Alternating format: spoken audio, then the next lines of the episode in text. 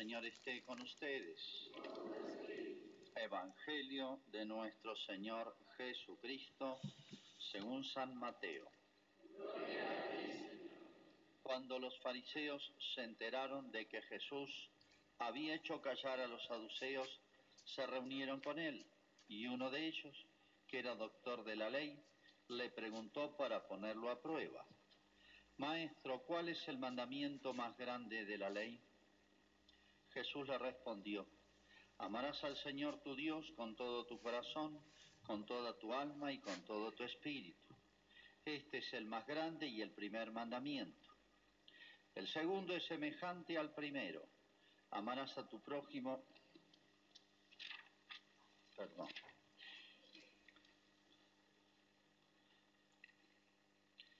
Jesús dijo a la multitud y a sus discípulos, los escribas y fariseos ocupan la cátedra de Moisés. Ustedes hagan y cumplan todo lo que ellos les digan, pero no se guíen por sus obras, porque no hacen lo que dicen.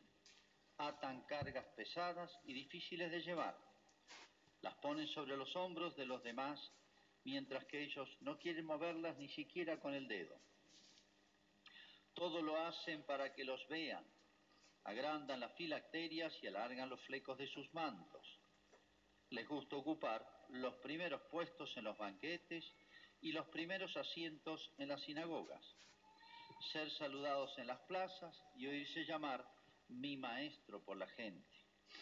En cuanto a ustedes, no se hagan llamar maestro, porque no tienen más que un maestro, y todos ustedes son hermanos.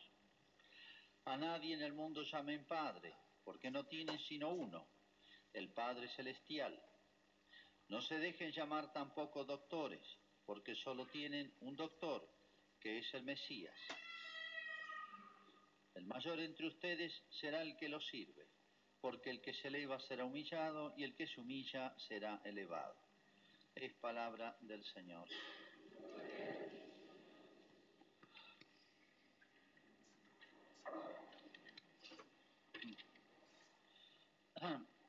por un feliz error, eh, leí una parte del Evangelio del domingo pasado, que justamente es el párrafo anterior del que comentamos hoy, y se puede decir que es son las dos caras de la moneda, cara y cruz, de lo que debe ser un cristiano, de la definición de un cristiano, dicho en dos palabras, y de la caricatura de un cristiano, que es lo que he leído hoy.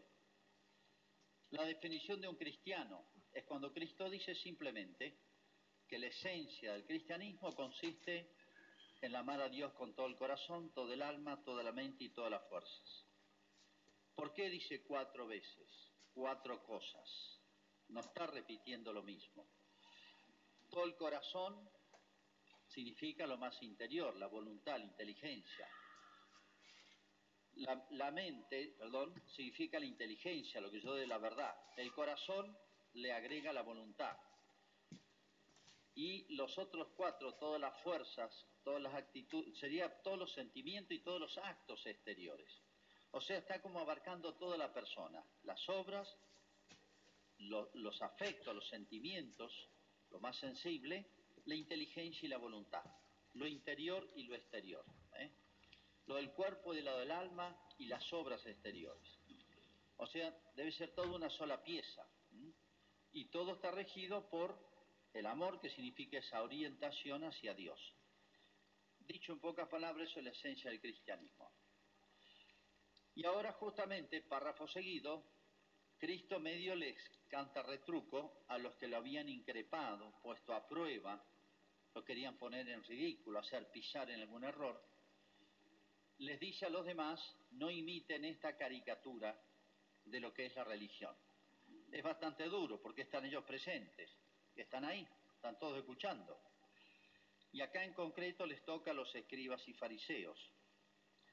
Dice, ellos ocupan la cátedra de Moisés, hagan y cumplan lo que digan, pero no se guíen por sus obras. Los escribas y fariseos son dos cosas muy distintas. Los escribas eran como los especialistas, los teólogos, especialistas en la Biblia. La conocían, la estudiaban, discutían entre ellos los temas polémicos y bueno, enseñaban y eh, resolvían todos los problemas, por así decir, que se pudieran plantear en la interpretación de la palabra de Dios. Era un oficio, un ministerio, dentro de, eh, algunos eran sacerdotes, dentro del pueblo de Israel. Hoy eso lo ocupa el que tiene sacerdocio, el papa, los obispos, los sacerdotes. Ese ministerio, esa función de enseñar.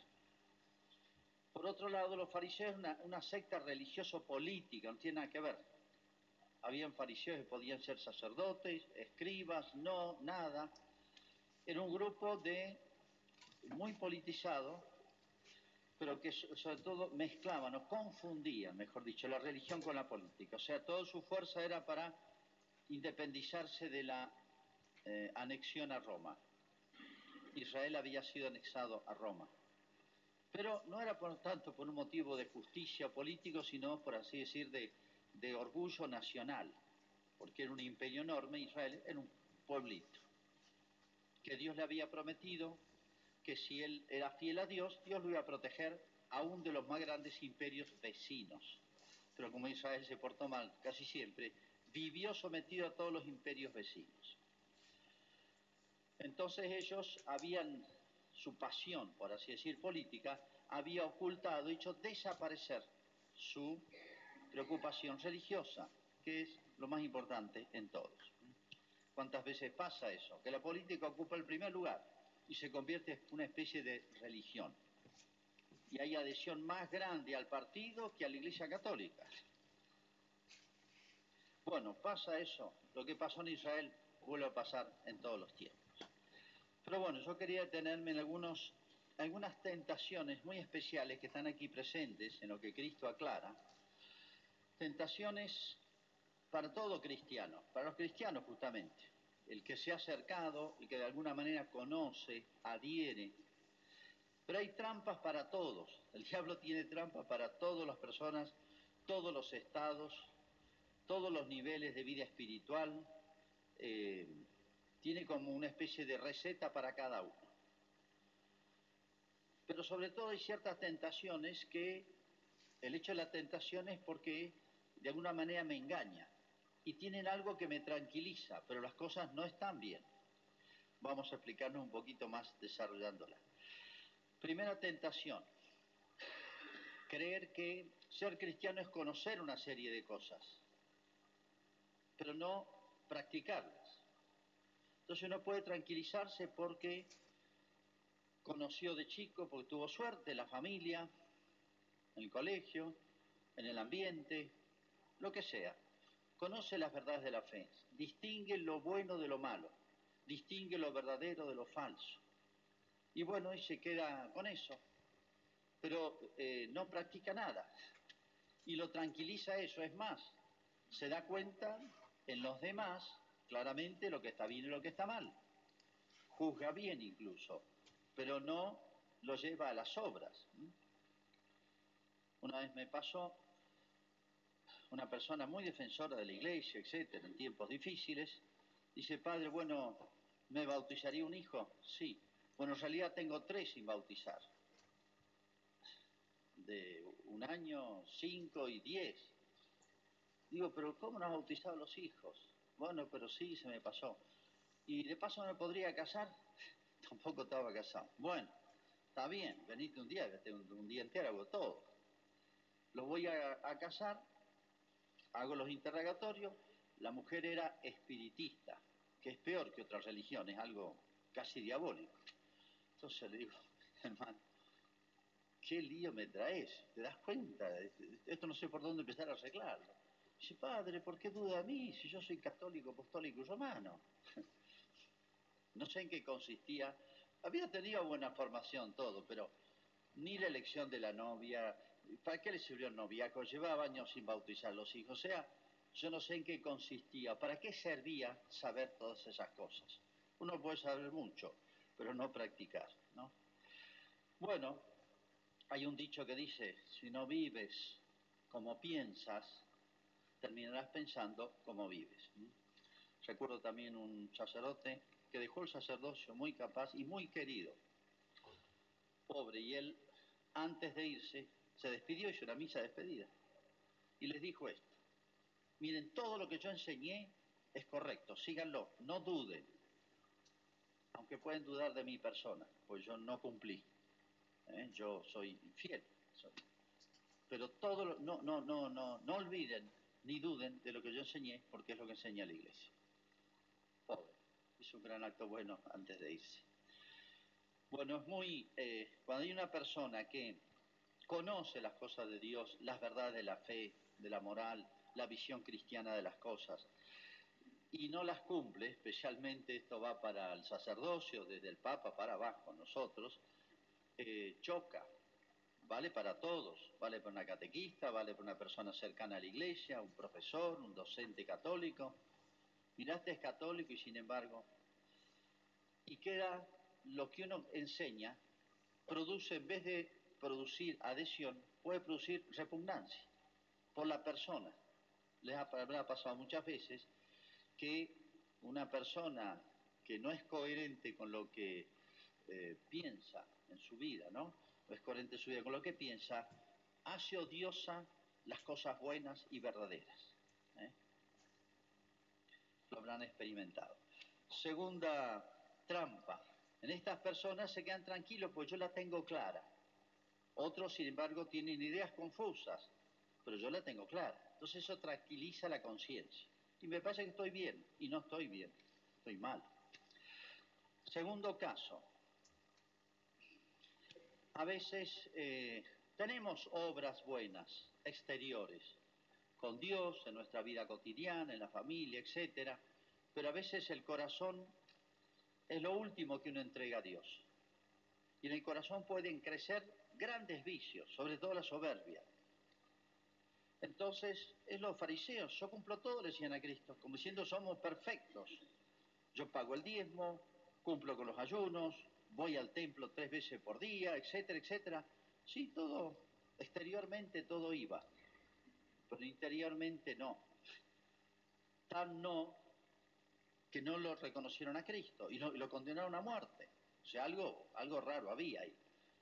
O sea, si no tuvieron la capacidad, la lucidez para darse cuenta con todas las pruebas que dio Jesucristo con su persona y sus obras de quién era y llegaron hasta el extremo de pedir su, juzgarlo y pedir su muerte, se ve que esas obras, yo, aún con Dios, no valían nada. O sea, no sé para qué sería. Pero les tranquilizaba la conciencia. Nosotros cumplimos. ¿Se acuerdan la parábola esa de Cristo? Del fariseo y el publicano. Dice que parado la iglesia, la iglesia, decía todo y gracias porque no soy como los demás. ¿Ven? No soy como los demás. Yo cumplo, yo cumplo ayuno, el diezmo, esto, las celebraciones litúrgicas, voy a los actos religiosos. Tú di gracias porque no soy como los demás. O sea, esas obras exteriores no servían para nada. Me acuerdo un caso en algún lugar del mundo, una mujer que era muy piadosa, novenas, nunca faltaba misa, todo. Su hija quedó embarazada y la presionaba para que abortara. Uno dice, pero ¿cómo puede ser esto? Sí, puede ser. Se tranquiliza la conciencia pensando que es buena cristiana, porque exteriormente cumple. Quien la viera de afuera dice, pero este es un cristiano ideal, un santito, una santita. ¿Y cómo de golpe esa barbaridad? Y porque en realidad no, era una religión del corazón. No había amor a Dios con todo el corazón, todo el alma, toda la mente, las fuerzas. No, habían actos exteriores, yo diría vacíos. ¿Puede ocurrir eso? Sí, puede ocurrir. Hay gente que viene o practica, como se suele decir, exteriormente cumple, pero es casi, casi una rutina, diría. Hay que tener cuidado porque es una tentación. Sacar a Dios del corazón y dejarlo en algunas obras exteriores que me tranquilizan. Ojo, no hay que oponer una cosa a la otra, hay que sumar una cosa a la otra. Pero hay que ver un orden la esencia de la religión, nos dice Cristo en el Evangelio el día, o sea, el párrafo anterior de San Mateo consiste sobre todo en lo interior. Tercer caso, una especie de esquizofrenia, llamémosle así, una especie de esquizofrenia religiosa, o sea, yo cumplo con Dios, Sí, todo el mundo en la misa, ¿no? Bueno, está bien, es algo central. Y otras cosas exteriores, qué sé yo, vengo a la procesión de la Virgen del Rosario, etcétera, bueno. La Semana Santa, voy al Via Crucis, etcétera, etcétera. Pero mi vida profesional puede ser el comercio, puede ser el ejercicio de una profesión, donde esté, no tiene coherencia con la vida cristiana. Va por otro lado, como si no estuviese sujeto a los mismos principios. Si soy cristiano, soy cristiano adentro, afuera, en un lugar y en otro. Digo esquizofrenia porque hay como una doble personalidad. Es una especie de desdoblamiento del anterior, digamos, en este caso. Pero me quedo tranquilo porque cumplo con Dios. O sea, doy a Dios lo que es de Dios y al César lo que es del César, me diría. Pero en realidad está poniendo al César contra Dios. ¿eh? No serían cumpliendo dos obligaciones, sino con una borrando la otra. Porque en su vida profesional, su vida, lo que sea, comercial, lo que sea, eh, está contradiciendo la moral cristiana, cosas de Dios. Cuarto caso, buscar agradar a los hombres y no a Dios. También todo esto lo hacían estos hombres que Cristo critica en este caso. O sea, hay personas que tienen como, o es una tentación para todos, eh, no tener problemas. Y hay personas que se quedan tranquilas porque yo no tengo problemas con nadie. Esas personas son sospechosas. ¿De qué? Sospechosas. Digo, examínense. El que no tiene problemas con nadie es porque omitió muchas obligaciones de hacer cosas buenas, de defender las cosas de Dios, de difundir las cosas de Dios, porque causan problemas. Jesús podría haber vivido re tranquilo, aplaudido por todos, elogiado por todos, y se creó muchos problemas, ¿por qué? Por decir la verdad, por querer salvarnos, salvarnos, por decirnos lo justo. ¿Se metió en muchos problemas? Sí, miren cómo terminó. No es un ideal de vida no tener problemas con nadie. Ojo que no estoy diciendo que hay que buscar camorra, que hay que ser odioso, que hay que ser contrera, que hay que hacer... Eso no es cristiano.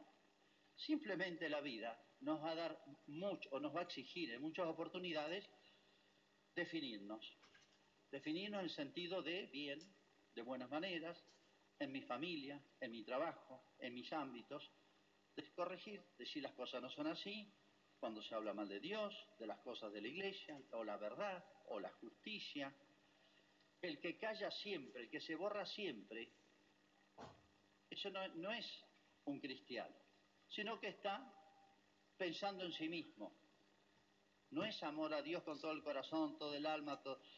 Si a mí me insultaran a mi madre y yo me quedo callado, cualquiera dirá, no defendió ni a su madre. Entonces, ¿cómo a veces hasta, hasta, hasta un equipo de fútbol defendemos con más ahínco que las cosas cuando digo las cosas de Dios no es que sean solamente de alto nivel teológico, me refiero a las cosas justas, verdaderas, legítimas, de buenas maneras, con caridad, con misericordia, la mejor manera que podamos, pero a veces no podemos callar. Finalmente, eh, bueno, esas personas, en todos estos casos la tentación consiste en yo me quedo tranquilo, se me tranquiliza la conciencia porque algo bueno, bueno tenga. Yo por dentro soy cristiano. Entonces me tranquiliza eso. Ser cristiano es todo.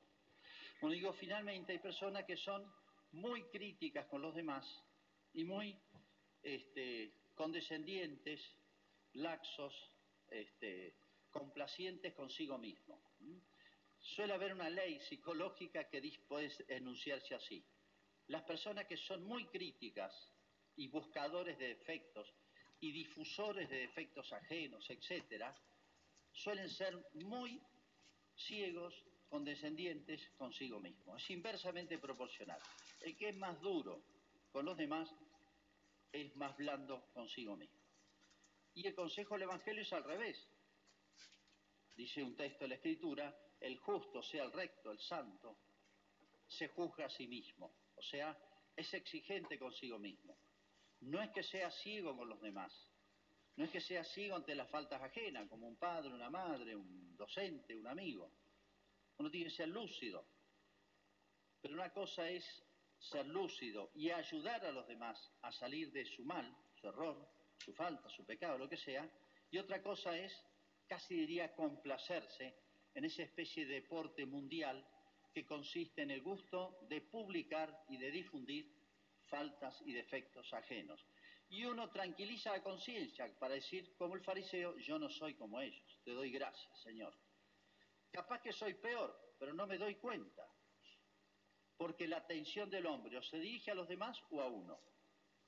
Y resulta que a veces es una cosa, esa persona hace hasta un papel a veces ridículo, porque quien lo conoce y es tan duro y exigente con los demás, y uno dice, uy, si se vira a sí mismo, pero esa persona a veces no se da cuenta. Y al ser exigente en los juicios con los demás, tranquiliza su conciencia, como diciendo, como el fariseo, doy gracias porque no soy como ellos. En realidad, creo que no soy como ellos. Pero el día del juicio, yo seré juzgado por mis obras. El día del juicio no me va a preguntar Jesús, a ver, ¿qué opinas de los demás? A ver, dame una manito para juzgar a los demás. No, vení para acá, te toco a vos.